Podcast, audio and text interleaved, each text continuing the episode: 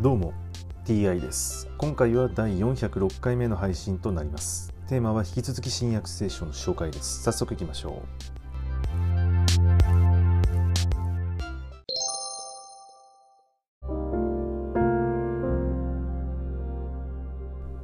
新約聖書第405回。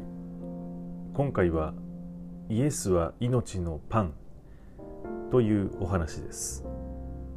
その翌日湖の向こう岸に残っていた群衆はそこには小舟が一艘しかなかったことまたイエスは弟子たちと一緒に船に乗り込まれず弟子たちだけが出かけたことに気づいた。ところが他の小舟が数艘ティベリアスから主が感謝の祈りを唱えられた後に人々がパンを食べた場所へ近づいてきた。群衆はイエスも弟子たちもそこにいないと知ると自分たちもそれらの小舟に乗りイエスを探し求めてカファルナウムに来た。そして湖の向こう岸でイエスを見つけると「ラビいつここにおいでになったのですか?」と言った。イエスは答えて言われた。はっきり言っておく。あなた方が私を探しているのは印を見たからではなくパンを食べて満腹したからだ。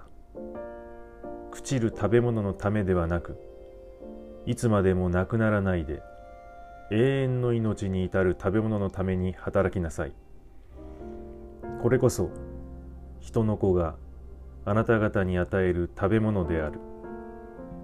父である神が人の子を認証されたからである。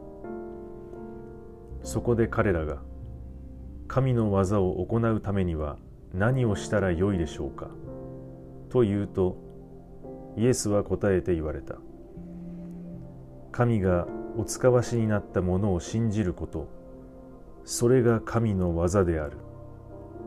そこで彼らは言った。それでは私たちが見てあなたを信じることができるようにどんな印を行ってくださいますか？どのようなことをしてくださいますか？私たちの先祖は荒れ野でマンナを食べました。天からのパンを彼らに与えて食べさせた。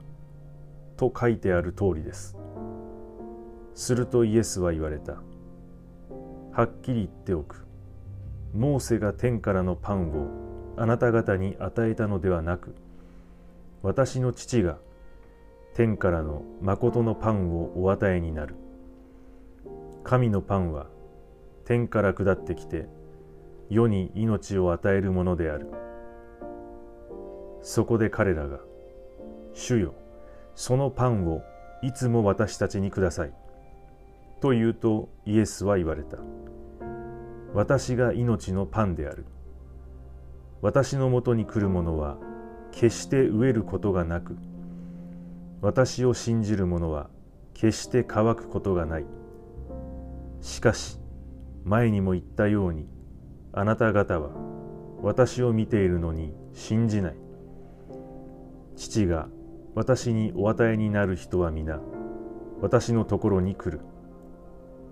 私のもとに来る人を私は決して追い出さない。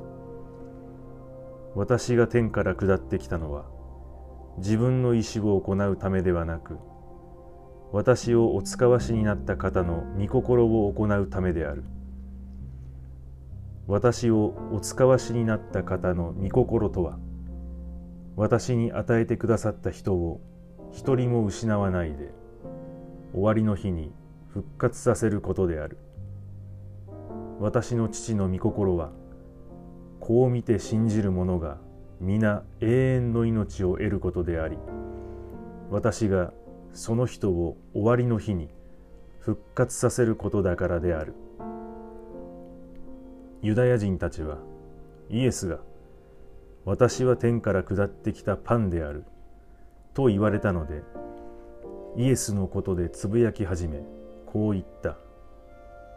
これはヨセフの息子のイエスではないか。我々はその父も母も知っている。どうして今私は天から下ってきたなどと言うのか。イエスは答えて言われた。つぶやき合うのはやめなさい。私をお使わしになった父が引き寄せてくださらなければ誰も私のもとへ来ることはできない。私はその人を終わりの日に復活させる。預言者の書に彼らは皆神によって教えられると書いてある。父から聞いて学んだ者は皆私のもとに来る。父を見た者は一人もいない。神のもとから来た者だけが父を見たのである。はっきり言っておく。信じる者は永遠の命を得ている。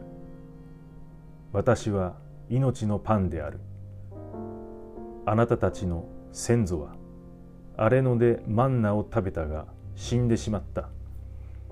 しかしこれは天から下ってきたパンでありこれを食べる者は死なない。私は天から下ってきた生きたパンである。このパンを食べるならばその人は永遠に生きる。私が与えるパンとは世を生かすための私の肉のことである。それでユダヤ人たちはどうしてこの人は自分の肉を我々に食べさせることができるのかと互いに激しく議論し始めた。イエスは言われた。はっきり言っておく。人の子の肉を食べその血を飲まなければあなたたちのうちに命はない。私の肉を食べ私の血を飲む者は永遠の命を得私はその人を終わりの日に復活させる。私の肉は誠の食べ物。私の血は誠の飲み物だからである。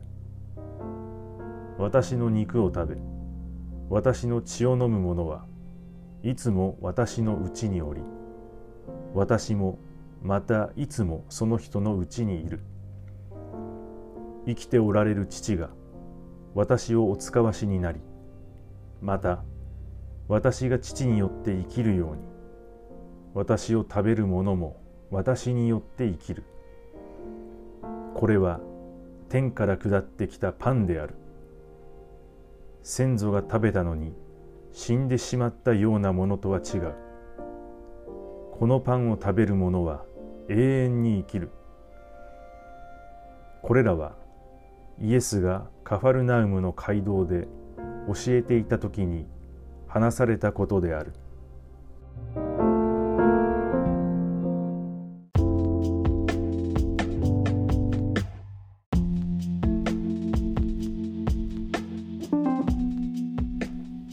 現在永遠に生きている人はおらず完全に死んだ後に復活した人もいません。イエスは自分の肉を食べ自分の血を飲まなければあなたたちのうちに命はないと言っております。今現在イエスはいないわけです。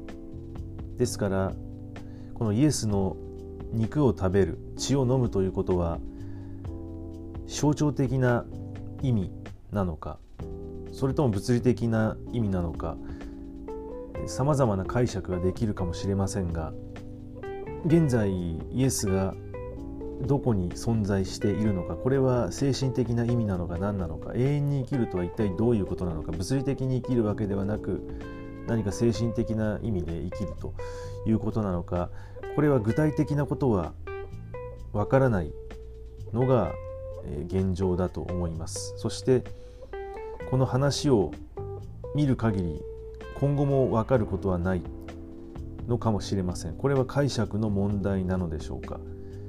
自分で考えて解釈するしかないのでしょうか。今現時点でよく分かりません。はい今回はこれで以上です。また次回もどうぞよろしくお願いいたします。それでは。